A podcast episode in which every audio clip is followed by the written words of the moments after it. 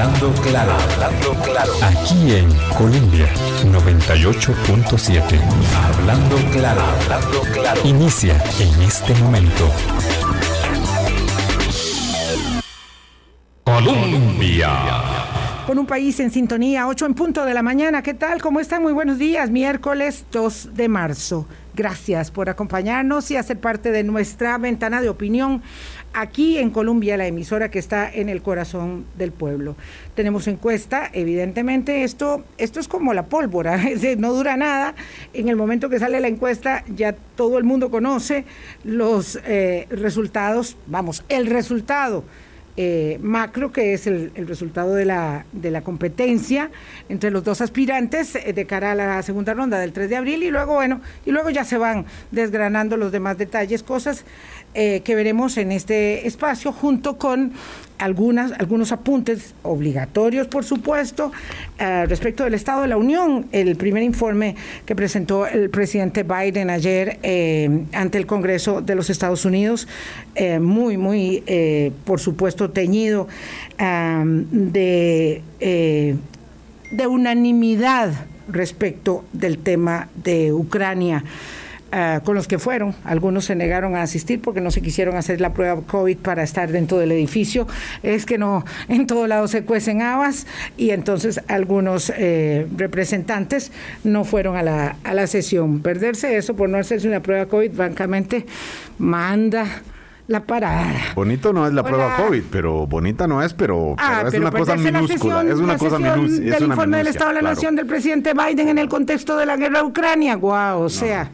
De verdad. Hay que hacérsela 10 veces, se hace 10 veces para, Buenos días, estar Álvaro. Buenos días, Vilma. Buenos días a todos los que nos acompañan hoy, día miércoles.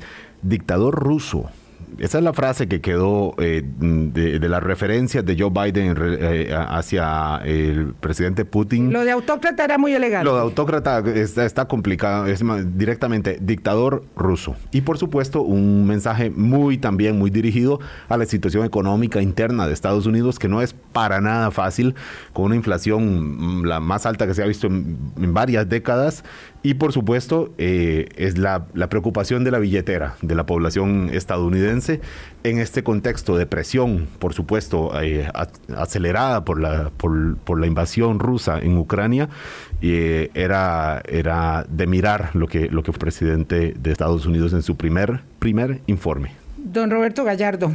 ¿Qué tal? ¿Cómo estás? Muy buenos días. Gracias por acompañarnos aquí en Hablando Claro de nuevo. No, muchas gracias más bien por la invitación. Eh, Vilma, Álvaro, amigas y amigas oyentes, como siempre es un placer estar aquí eh, efectivamente con ustedes hablando de temas varios de la coyuntura nacional e internacional. Sí, un abrazo enorme, gigante. Este sí es un abrazo de oso que le vamos a mandar hasta las Ramblas de Barcelona a Juan José Echeverría, nuestro queridísimo amigo Macho Echeverría, que está tomándose un café o algo más fuerte, no lo sé. No lo sabemos. Eh, pero sí sé dónde y, escuchando qué programa.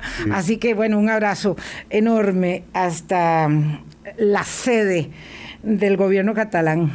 Ahí va, Barcelona. Que, me escribió ayer, por cierto, don Macho Echeverría, muy ansioso, como él y supongo que muchas personas en qué lugar del mundo se encuentra, Macho quiere saber de política. Me escribió por, por Twitter porque desde esta hora, exactamente 8 de la mañana de ayer martes, estaba bueno y la encuesta del CIEP de la Universidad de Costa Rica, ¿qué? ¿Dónde está? ¿Será que la van a publicar? La esperábamos y ahí pues vi varias reacciones de personas que decían, bueno, ¿será que no se va a publicar? Bueno, se publicó Ahora vamos con, 6 de la tarde. Vamos con la encuesta para, para para mm, de una vez y luego hablamos del informe del presidente Biden. a 10 puntos de diferencia eh, mm, es lo que marca esta eh, primera encuesta que se da a conocer porque ha habido otras mediciones que eh, se han hecho, eh, no sé si Progreso estará haciendo mediciones, pero Liberación está haciendo mediciones, también los bancos hacen mediciones, también para ver cuánto, cuánto, cuánto aflojan, aunque ahora ya por supuesto las billeteras están muy abiertas respecto del financiamiento. En esta segunda ronda ninguno de los dos partidos tiene ese pequeño problema y ni se diga del mayor financista del señor eh, Rodrigo Chávez, que ya sabemos eh, pues cómo se pronuncia, digamos, frente... Florido lenguaje. wow, frente a eh, una entrevista o a un intento de entrevista que le hace eh, colega del diario El, El Observador. Pero bueno, eh, detalles aparte, esta encuesta señala este 10% de intención de, va- de voto mayor de Rodrigo Chávez eh, respecto del de José María Figueres. ¿Qué impresión, qué primera impresión eh, le causa a don Roberto Gallardo esta, esta lectura? Y después hablamos de otros temas, de otros elementos. Eh, bueno, estos datos hay que contextualizarlos, ¿verdad? Eh, yo invito a todos nuestros, a las personas que nos escuchan, que entren a la página del CIEP y bajen el informe Sí, y vean el informe completo, porque el informe completo trae informa eh, datos sobre dos ejercicios que hace el CIEP, porque en realidad hay dos ejercicios en este, en este informe.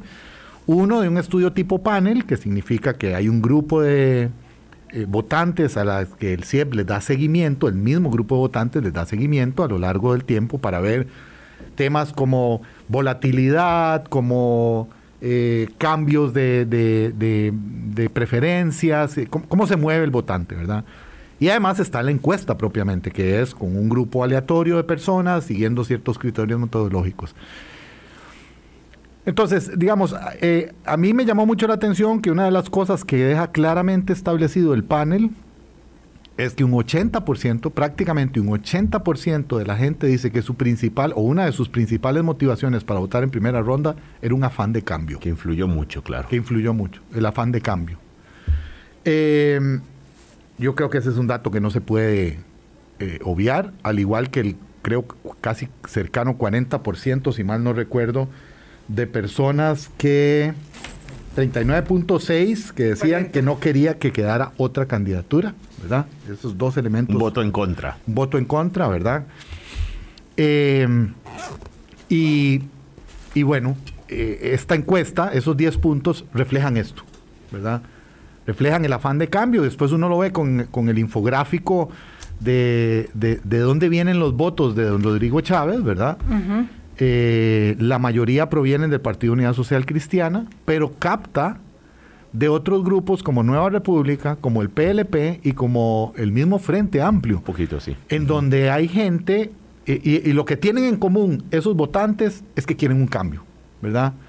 Desde perspectivas diferentes y que cada uno le da, digamos, su, Es curioso su porque al cambio, ¿verdad? Sí. Cada uno de esos grupos tiene una idea del cambio, pero claramente para todos esos votantes, eh, el candidato y, y el Partido Liberación Nacional no es una alternativa de cambio. Pero, do- pero don Roberto, no se puede pensar que incluso muchos de quienes votaron por, por don José María Figueres pertenecen a este grupo que también les, import- les importaba un, un cambio y tanto que el, el- el partido oficialista quedó completamente anulado del, del mapa eh, del mapa político y que parte de este cambio es un cambio dentro de ciertos cauces y bueno, y que José María Figueres o el Partido de Liberación Nacional en este contexto, viniendo de dos administraciones PAC, representa un cambio también. O sea, Bueno. no podemos descartar que los liberacionistas están buscando un cambio. No, pero es que yo, yo creería, eh, Álvaro, Porque es el 80% que dijo que, impor- que importó mucho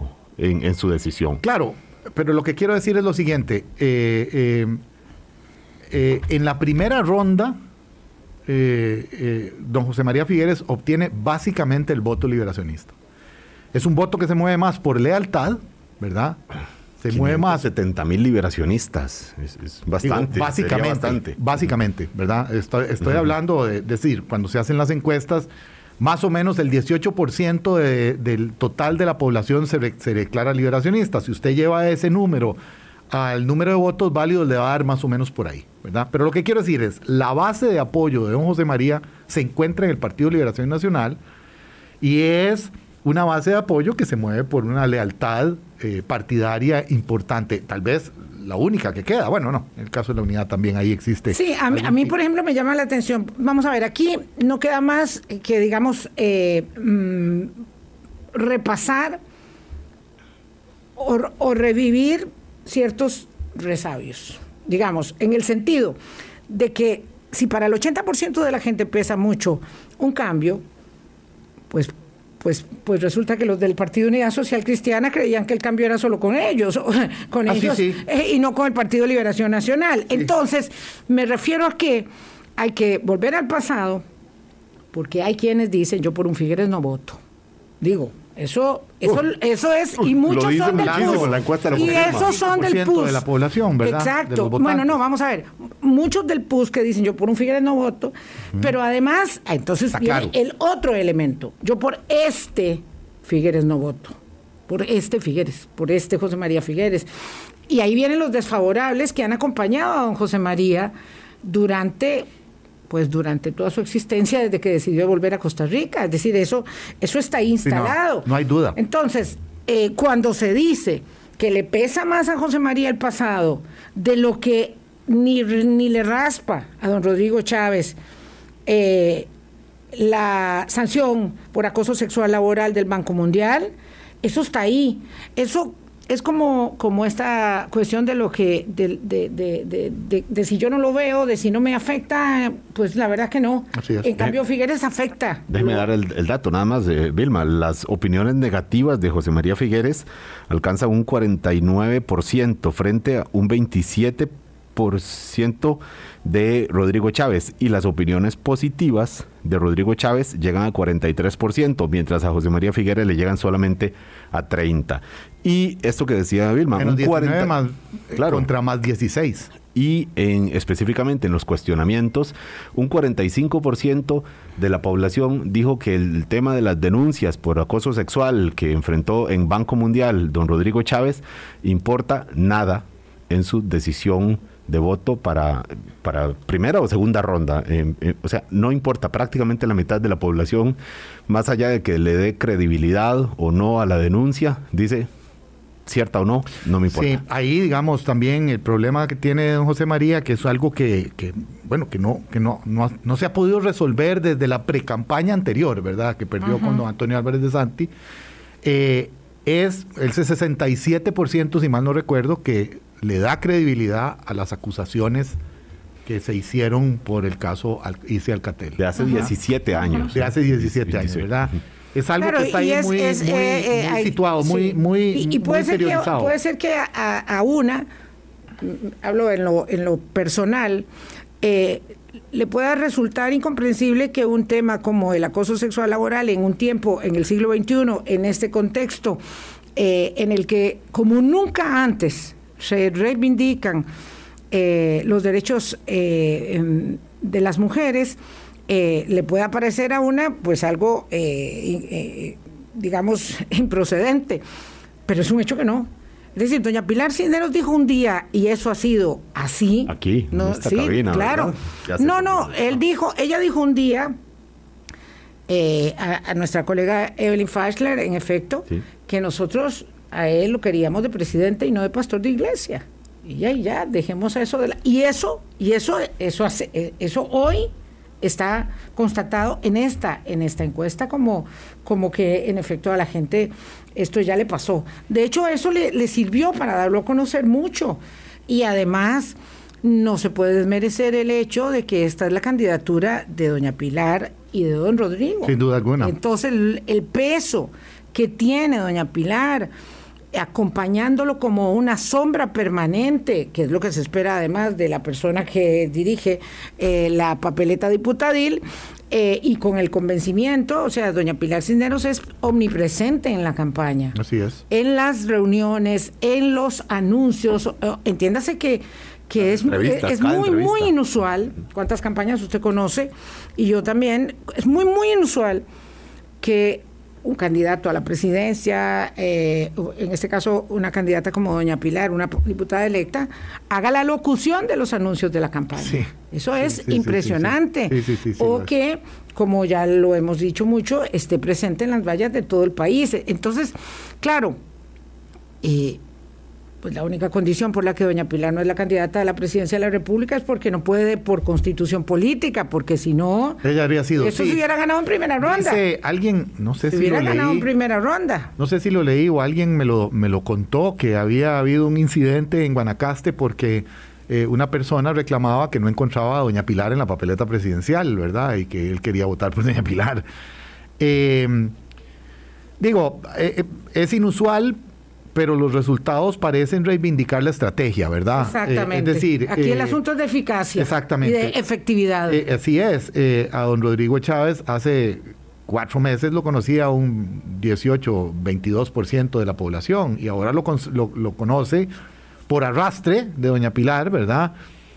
Y por, y por, digamos, un cierto tipo de retórica que él ha utilizado, que le ha puesto los focos mediáticos encima, y ahora sí tiene un nivel de conocimiento que efectivamente lo pone como una persona con, con- con opciones válidas, ¿verdad? Con opciones, digamos, eh, eh, eh, reales de, de llegar a la presidencia. Ahora bien, el tema, digamos, de el acoso, ¿verdad? De las acusaciones que él tuvo en general, que son desestimadas por una buena parte de la población, también nos indican que hay una parte de la población a la que el eh, cierto activismo no le ha llegado y más bien puede estarle generando rechazo, ¿verdad? Porque yo he oído el argumento, y esto es anecdótico por supuesto, pero estoy seguro que es muy probable que se consiga, que se, que se replique en muchos sectores, ese argumento de eh, se ha llevado las cosas a, a un límite eh, excesivo, ¿verdad? por supuesto que no estamos de acuerdo con eso, pero eh, bueno, ese es el país que tenemos, ¿verdad? Ese es el país en el que vivimos. Eh, yo vengo diciendo desde hace días, ¿verdad? Que efectivamente hay una diferencia ya no solo socioeconómica, ya no solo educativa, sino incluso cultural, ¿verdad? de, de visión de mundo. Entonces, eh, bueno, todo eso se está manifestando aquí, ¿verdad? Claro, con estos números, repetimos, 46,5% de intención de voto para don Rodrigo Chávez. Y decimos Rodrigo Chávez, pero a- a- en línea con esto que acabas de decir Vilma y Roberto Gallardo, por supuesto que ahí el, es, eh, em, eh, está latente la, la presencia de doña Pilar Cisneros, aunque obviamente el candidato es él, y, y así se manifiesta en toda la encuesta, entonces 46,5, 36 José María Figueres, 35.9, en, digamos 10 puntos de diferencia entre uno y otro, con, y aquí es lo importante también, es un dato muy importante, 15% de indecisos. ¿Cuánto puede dar? ¿Para cuánto da eso? ¿Qué puede pasar con ellos? ¿Quiénes son? ¿De dónde vienen? ¿Por quiénes votaron en la primera ronda? Son detalles para mirar. También Sí. en una encuesta, perdón, Vilma, nada más es importante, que se está, estuvo en campo hace exactamente una semana. Semana, tres entre días. el martes 22 y el jueves 24. Entonces, esta foto que estamos viendo ahora es la foto de la semana pasada, para Sí. tener claridad nada más. Yo quisiera decirle a José Pablo Chávez, con todo el aprecio que le tengo, eh, aquí el punto no es que... ¿Un, un oyente? Sí, cómo no. Eh, José Pablo Chávez es, es, eh, eh, lo conozco hace mu- muchos años, es, es uno de los financistas de la campaña de don Rodrigo, por cierto. Eh, vamos a ver, el tema no es que Roberto Gallardo sea liberacionista. Eh, en primer lugar, este no es un programa objetivo, Ah, este es un programa de opinión. Eh, y el tema no es que eh, donde haya comulgado o no don Roberto, es que estamos analizando el resultado de la encuesta eh, y creo que nunca ha habido ningún problema eh, suyo para eh, identificarse eh, como, como liberacionista, eh, pero, en, pero en todo caso estamos señalando en términos de la realidad la efectividad y la eficacia de la campaña de Rodrigo Chávez hasta el día de hoy. Ese es un hecho político. Es- y es innegable, ¿verdad? Y, es incuestionable. y es que hacer- incuestionable que a José María Figueres le pesan mucho sus desfavorables y a don Rodrigo sus desfavorables le pesan menos. Y, tiene menos, además, ¿verdad? Claro, Eh, y tiene muchos menos. Exacto. Entonces, bueno, no sé cuál la objetividad eh, José Pablo querés, pero puede participar, por supuesto, aquí en la red. Vamos a la pausa. Perdón, don Roberto. No, no, no, que alguna gente considera eh, eh, objetividad no ser crítico, ¿verdad? Pero se puede ser crítico objetivamente. 8.20 de la mañana volvemos. Colombia. con un país en sintonía. Mm, un asunto significativo tiene que ver, Álvaro, con el abstencionismo que encuentro sumamente bajo. Vamos a ver, encuentro muy elevada la respuesta de intención de acudir a las urnas el 3 de abril tratándose de una segunda ronda, pero además es tan elevada que es la misma que se marcaba para la primera ronda y que por supuesto fue eh, la realidad, eh, eh, digamos, am, aplastada por lo que decían, siete de cada diez iban a ir, ir a las urnas y estaba yo también creyendo que qué bonito, que se iba a bajar el abstencionismo, pero eso por supuesto no pasó en la primera ronda. Y ahora la encuesta vuelve a decir lo mismo, Álvaro. Claro, Vilma, el, se- eh, la encuesta se atiene a lo que contestan las personas. Ah, sí, obviamente. Y el 70 y, bueno, la, la fórmula que hacen eh, les permite eh, a ellos concluir que las, el 71% de las personas manifiestan una alta probabilidad de ir a votar el día eh, domingo 3 de abril. Lo que nos decía Ronald Alfaro, coordinador de esta investigación, es que lo que pasa es que algunas personas siguen con la voluntad de ir a votar, creen que sí van a votar, dicen que sí van a votar y el último día o los últimos días dicen, pues sabe qué, de pues no, Sí, la verdad no voy a ir a votar. Sí, claro, y puede pasar también que Claro. algún grupo se sienta desanimado por estos resultados y no vaya a votar. Pero también... Cualquiera.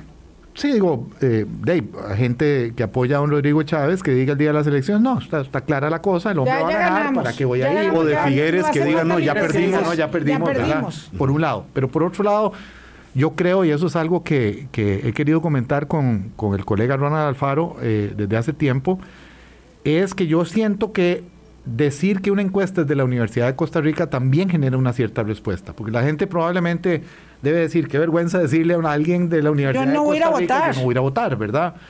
Eh, Es como que le llame el, el padre del pueblo y que le diga si, va a hacer el ayuno de Semana Santa. Exactamente. Hoy que es miércoles de ceniza. eh, Exactamente. que, que si va a ir a la iglesia a ponerse la, la cruz de ceniza en la frente.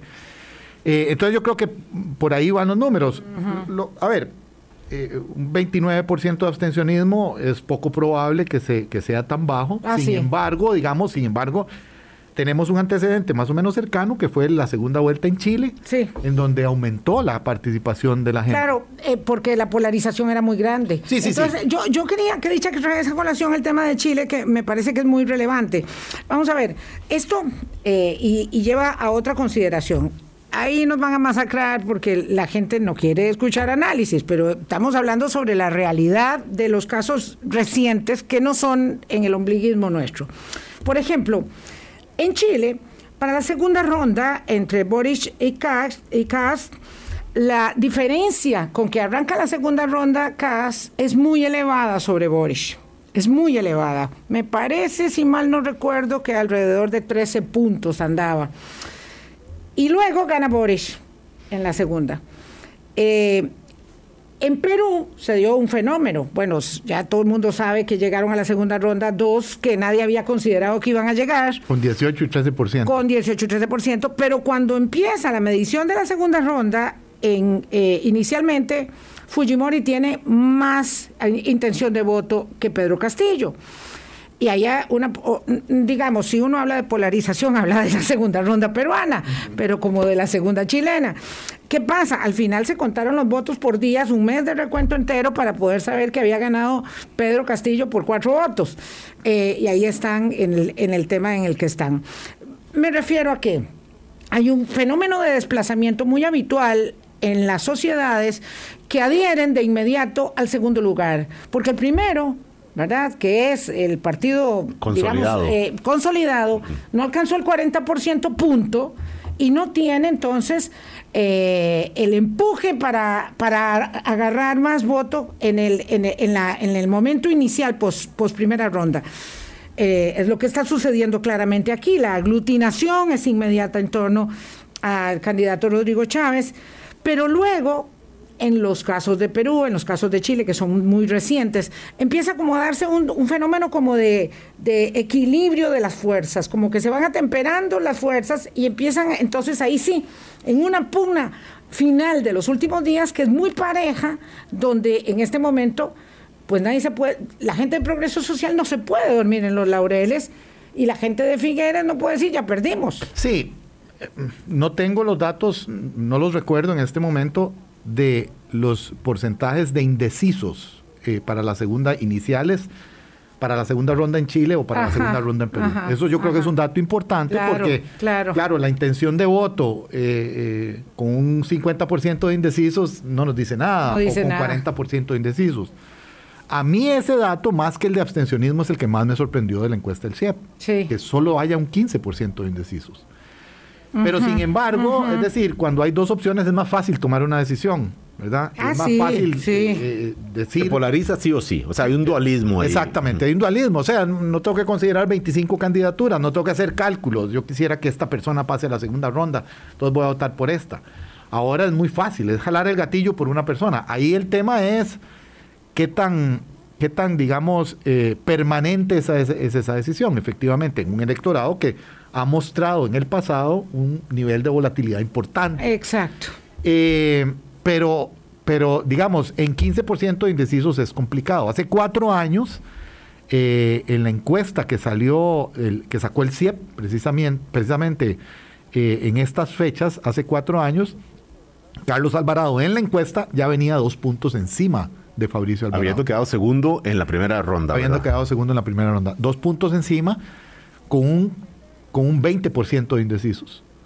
Eh, después hubo un reacomodo ahí, ¿verdad? Importante y, la, elección se decantó muy claramente a favor de Carlos Alvarado. Eh, ni hablar hace ocho años con Luis Guillermo Solís y Johnny Araya, ¿verdad? Que eh, la diferencia desde el principio que se marcó era una diferencia aplastante a favor de Luis Guillermo Solís. Es decir, las circunstancias, la coyuntura social y económica es completamente diferente. Sí, Aquí no tenemos, sí. digamos... A ver, y, y aquí yo he ido como, como pensando que tal vez eh, estamos un- eh, eh, perdiendo de vista un elemento que es importante, porque hemos dicho que esta es una campaña donde no hay un tema polarizante, ¿verdad? Como lo había hace cuatro años. Pero realmente, digamos, el, el discurso y la figura de Rodrigo Chávez es de por sí polarizante. Y no lo digo en el sentido negativo, ¿verdad? lo digo en el sentido de que de alguna manera Es muy fuerte. es muy fuerte y de alguna manera está girando alrededor de él. Incluso la propuesta mediática del Partido Liberación Nacional es en el reconocimiento de que él está capturando la oposición a su, a su candidato, ¿verdad? No vote en contra de, vote a favor de. Entonces, eh, yo creo que, digamos, son elementos que hay que considerar. Eh, 40 días en, Sí. en política, 37 días en política es un montón de tiempo, Ya. ¿verdad? Es, es que eso es mucho Es un tiempo. montón de tiempo, Son pero- cinco semanas. Este es un mes largo. Pero Vilma y, y Álvaro, yo, yo la conclusión que general que hago viendo la encuesta es que esta es una campaña que está para que Rodrigo Chávez pierda y no que Figueres gane.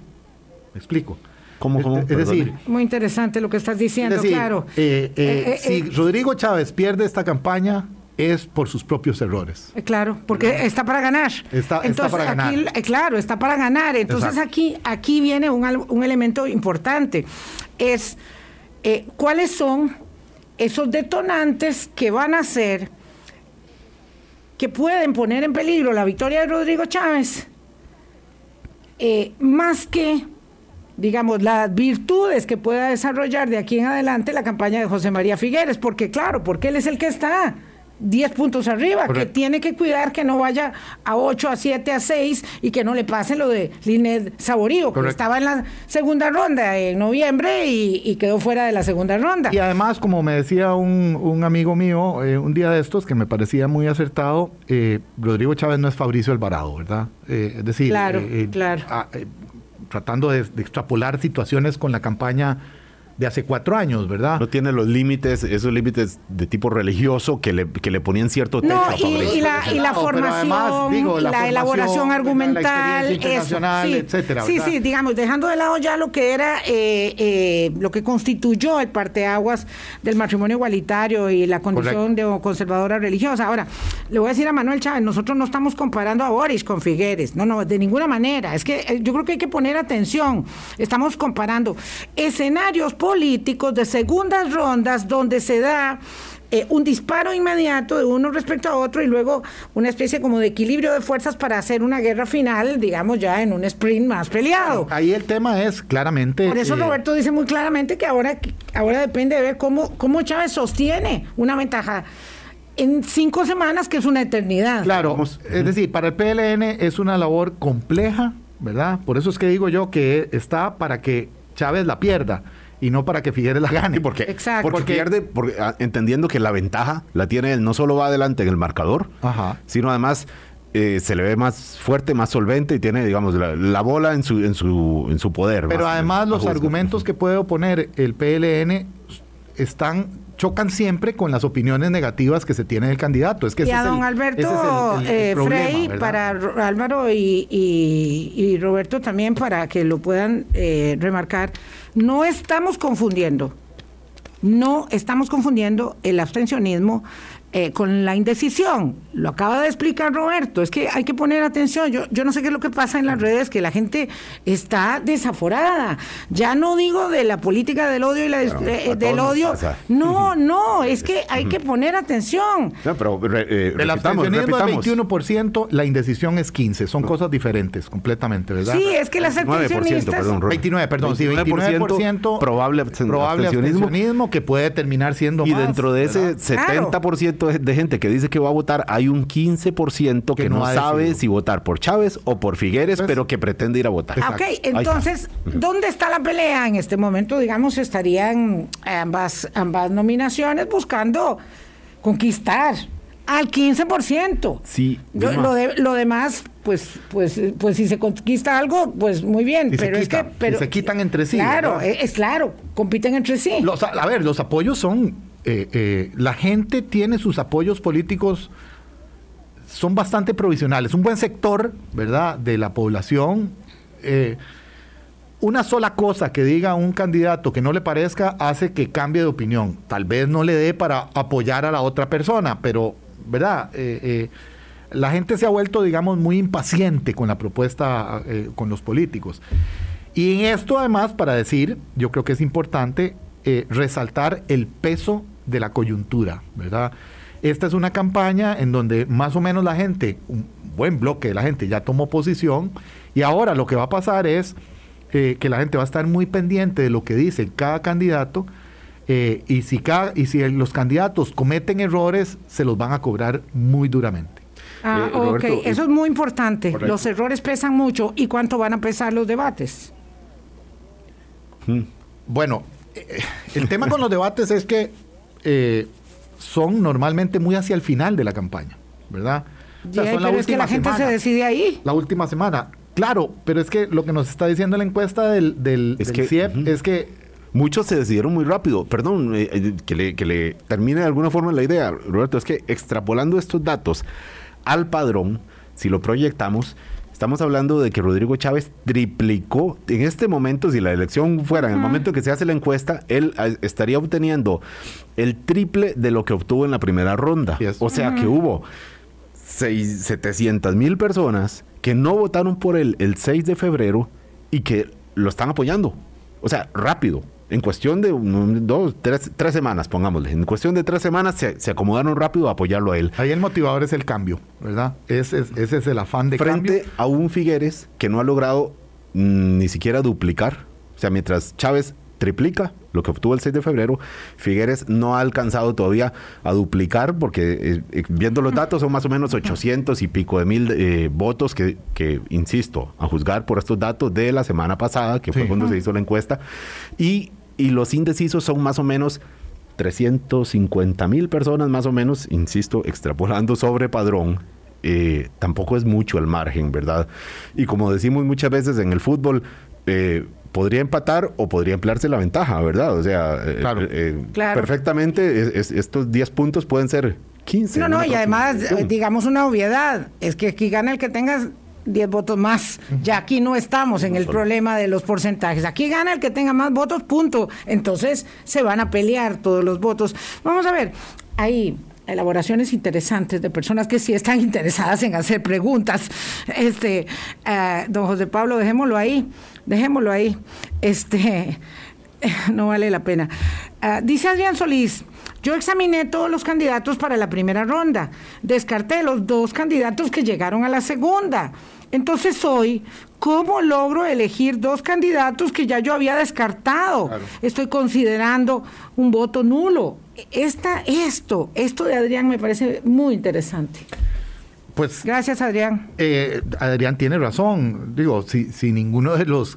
Y además, déjenme decirles que el voto nulo, el voto blanco y la abstención eh, son posiciones absolutamente válidas en democracia, ¿verdad?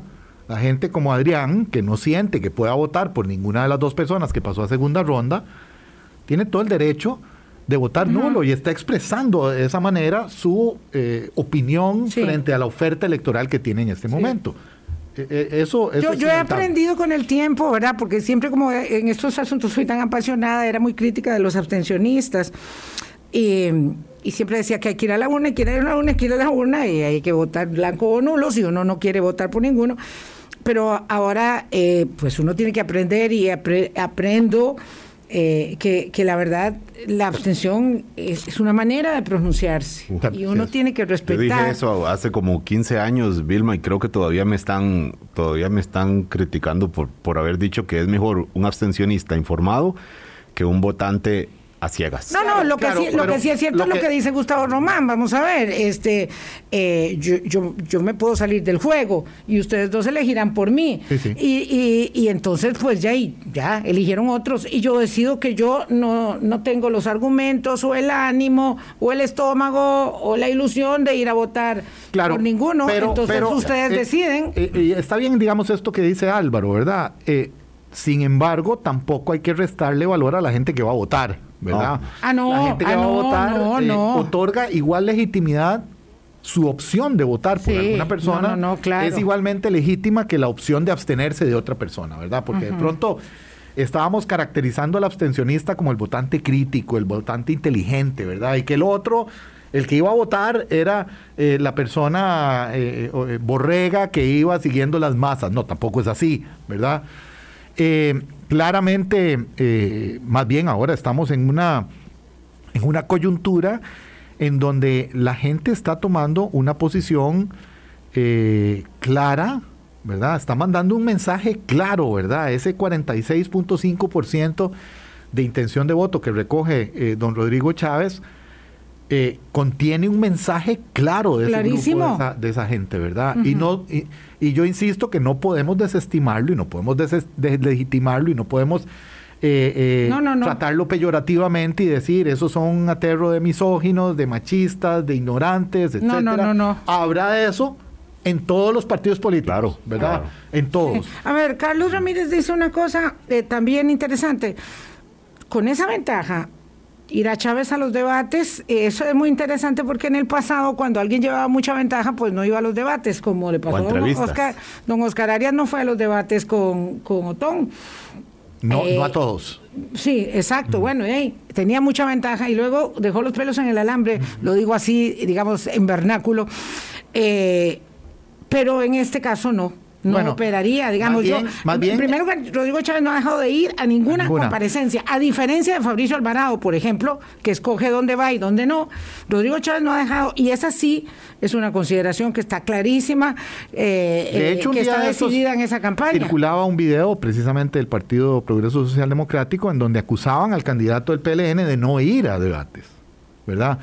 Yo no sé si, si es una decisión de la campaña Una electoral. del movimiento cooperativo. del movimiento cooperativo, además que, eh, digo, es, Claro, es pero sorprendente vamos a porque ver, el movimiento cooperativo es, es un, yo, yo es un con el- sector con- eh, claro, yo sé, al yo- PLN, yo sé que hay muchos, muchos foros, debates, este, miles de actividades. Me contaba alguien que tenía más o menos 30 actividades en, en- en- por Agenda. decidir en agenda y que necesitaba separar la agenda ¿no? para ver eh, a cuáles podía ir el De acuerdo. candidato y a cuáles no.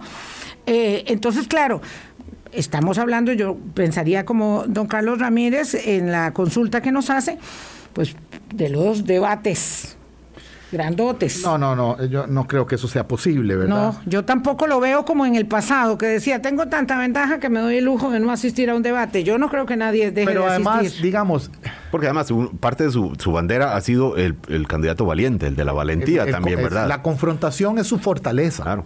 Esa, esa confrontación es su fortaleza. Es decir, y, y- y estamos hablando de un electorado que se identifica emocionalmente con él, ¿verdad? No es necesariamente una cosa construida a partir del análisis de sus Ideológico. propuestas Ujú. o ideológico, ¿verdad? Es tanto así, don Roberto Gallardo, que imagínese, hay- esta encuesta decía, valora como unos atributos los que tengan mejor equipo, los que tengan este más experiencia, y todo eso no cuenta. O sea, la persona, vamos a ver, yo digo, yo quiero la gente que tenga más equipo, la gente que tenga más experiencia, la gente que tenga esto, que tenga lo otro, el, el partido que tenga más cuadros, pero... Pero voy con Rodrigo Chávez y me da, si yo quiero, punto. Mencionemos los datos, perdón, Sí, Vilma, nada sí, más. sí, sí. El 30% de la gente pone como principal atributo de su candidato favorito, sea uno u otro, dice la experiencia. El 26% dice las propuestas. Yo siempre esto me tomo con cuidado porque de todos decimos que el programa de gobierno, que las Sí, sí, sí. propuestas y a veces tal vez no tanto, sí, pero bueno, esta es la respuesta de los entrevistados. Listo. Y es muy interesante que solo el 7% prioriza el tema del equipo, que ha sido una bandera de José María Figueres. Decir, nosotros tenemos equipo y se pregunta uno si no será que está vendiendo algo que a la gente tal vez no le interesa No, ya tanto el asunto ¿no? del equipo, Eso- ¿verdad? No, no solo eso, eh, como dice un amigo mío eh, cercano al PLN, eh, tal vez precisamente el equipo es un problema, ¿verdad? Es decir, tal vez la gente dice, ese equipo, con ese grupo de gente, ¿verdad? Exacto. Yo creo que aquí... Mejor han puesto decir, un equipo nuevo. Perdón, y, el- a- a y un también, y solo el 7% le da prioridad al, al tema de partido, Además, al, al partido, bueno, por supuesto. Eso era de, de esperarse, Claro. pero quiero decir, eh, el, el tema del cambio es, eh, es, es el, cimi- el cimiento, ¿verdad? Que está ahí detrás. El cambio percibido de maneras distintas, con intensidades distintas, con alcances aspiracionales distintos, ¿verdad? El cambio es lo que está ahí, eh, eh, ese sustrato que está ahí. Y, y usted encuentra eh, el argumento, yo quiero el cambio para que saquen a todos esos corruptos de ahí, ¿verdad? El, el- el- el duro.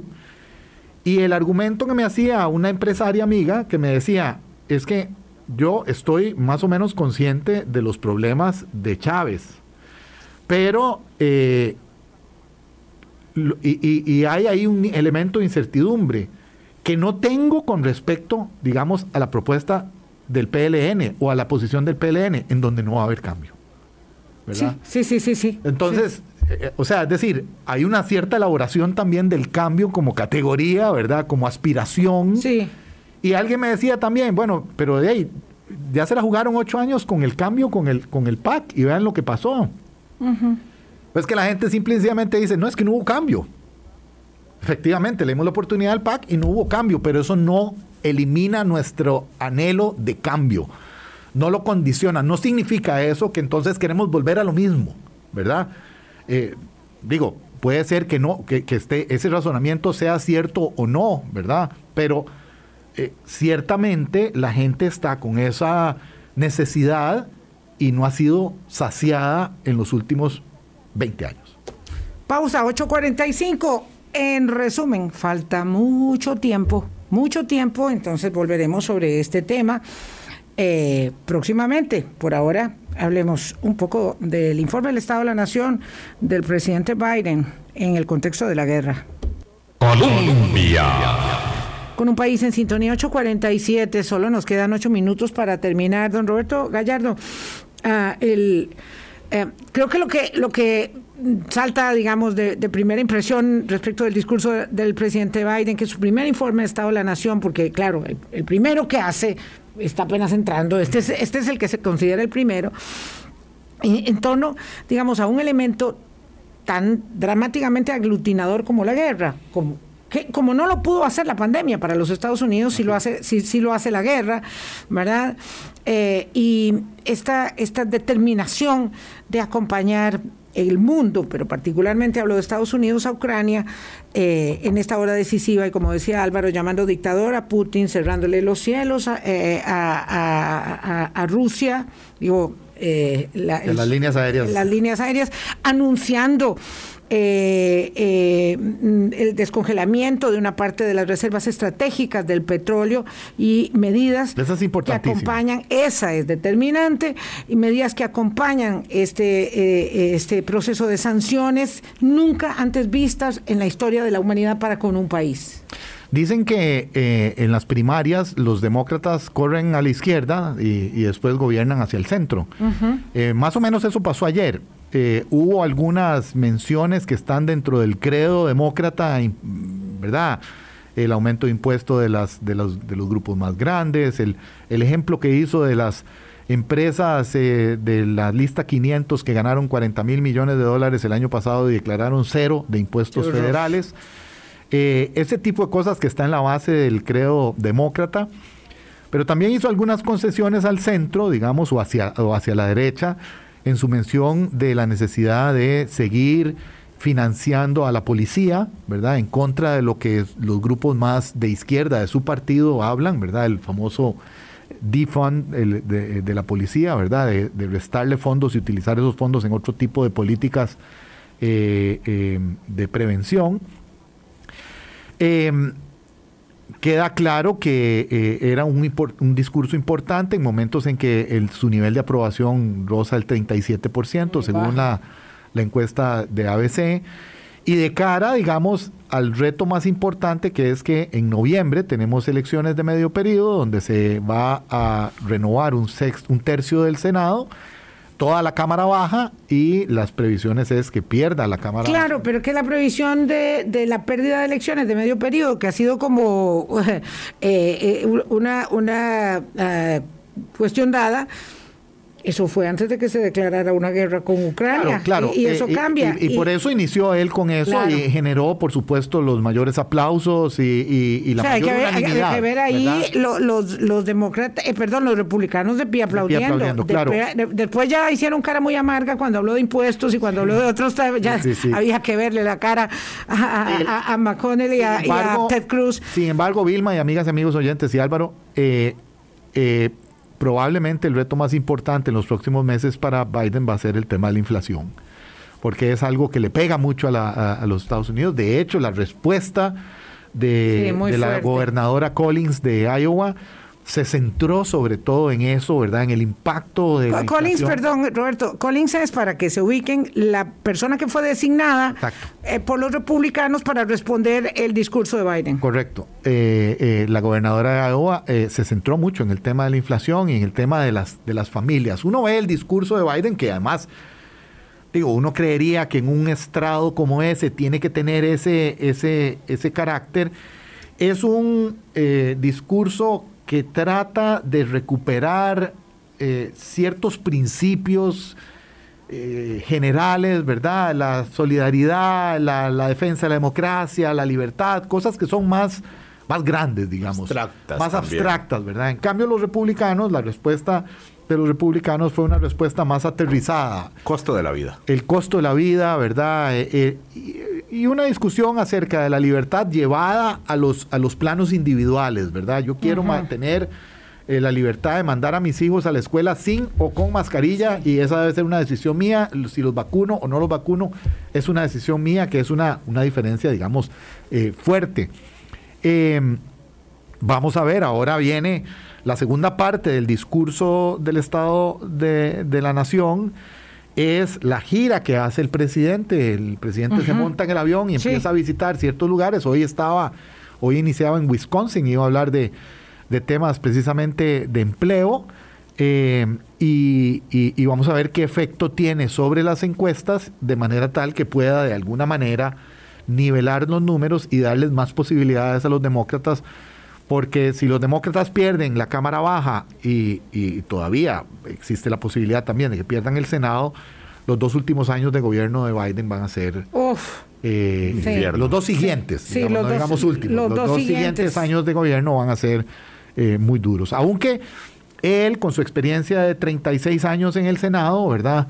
Conoce muy bien los- el teje y maneje de la negociación política y desde esa perspectiva tiene, tiene instrumentos para enfrentar un, un- un Congreso y una Cámara Baja eh, contraria. O sea, está en campaña Biden. Claro, Claro. Está En realidad en los Estados Unidos siempre vive en está campaña, en campaña. siempre vive en campaña. Siempre es que en además es que hay que entender esas particularidades, digamos, culturales.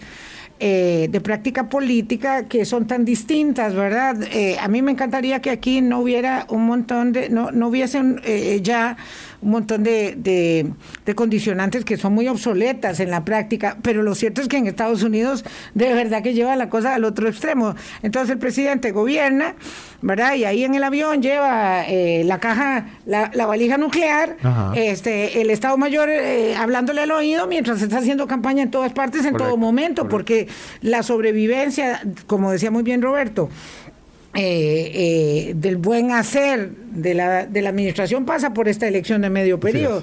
Dijo una cosa que, que me impresionó ayer, que no le hizo mucho gracia a los republicanos, era, yo soy un capitalista, pero un capitalismo sin competencia no es capitalismo. Correcto. Dijo, es explotación. Eh, Así es. Wow, A mí y me, eso me, me- me encantó. sí, me a mí también me frase. sorprendió mucho esa frase, Sí. ¿verdad? Es una frase dura. Ese es el, Sí. el gesto también a su, a su ala más liberal. ¿Contra quién? ¿Contra Eh, quién? Perdón. Roberto. ¿Contra quién? ¿Contra quién esa frase? No, no, no. No, no, no, esa no era la frase del discurso Hablando- que Elizabeth hablando- Warren aplaudía Sí, con una... hablando del eh, aumento de impuestos. Claro, digamos, exacto, hablando, hablando de por qué eh, hay que eh, eh, distribuir y además habló eh, del rebalse de la copa que nunca, es. que nunca llega. El o sea, es que, es que van, vamos aquí a esperar a que los millonarios les sobre el dinero para ir a, distribu- a- a distribuir riqueza. La copa crece y crece. qué pasa con la red de cuido? Sí, la Ya- ya otra lo dijo cosa- muy claramente, las mujeres no pueden ir a trabajar, no pudieron volver después de la pandemia porque no tienen donde, quién les cuide los hijos, porque no les alcanza el dinero, porque no puede. Y entonces, claro, había un énfasis eh, eh, social que es muy característico de los demócratas. El otro tip, el otro, la otra cosa que a mí me llamó la atención fue el- la mención específica y frontal con la empresa, con las empresas farmacéuticas, hablando precisamente del tema de las medicinas, de la insulina específicamente. Ay, el niño de la insulina, Joshua. el niño de la insulina divino. sí. eh, sí, eh,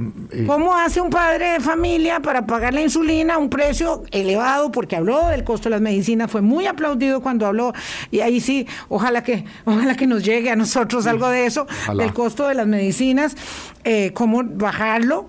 Eh, y cómo un padre no puede pagar lo que cuesta la, la insulina por, por, por mes. que 30 dólares cuesta Cada eh, dosis. cada dosis eh, Y- hacerla, y- pero que al- a las familias les cuesta hasta 10 veces más. Sí, es una cosa impresionante, no- sin palabras. Bueno, a mí realmente de- me gusta el señor Biden, aunque, te- aunque tenga tan, tan poca adhesión de los propios, y lo que me he dado cuenta es que las personas valoran muy mal localmente cada una a su presidente y muy bien a los otros porque no los conocen. Sí, alguien comparaba que qué bonito tener un presidente tan admirado como Vol- Volodymyr Zelensky, por Dios, o sea, sí, el 96% de aprobación. Estamos hablando Ahora, de una guerra. hace un año. Estamos hablando de una guerra, claro, y, y- y- y es tan admirable como se dice. Ayer, honestamente, lloré en el- con la presentación bueno, en el hace un Parlamento año se lo Europeo. querían volar Sí, por sí. El. Parlamento Europeo es una cosa impresionante lo que pasó ayer. Y lo fue.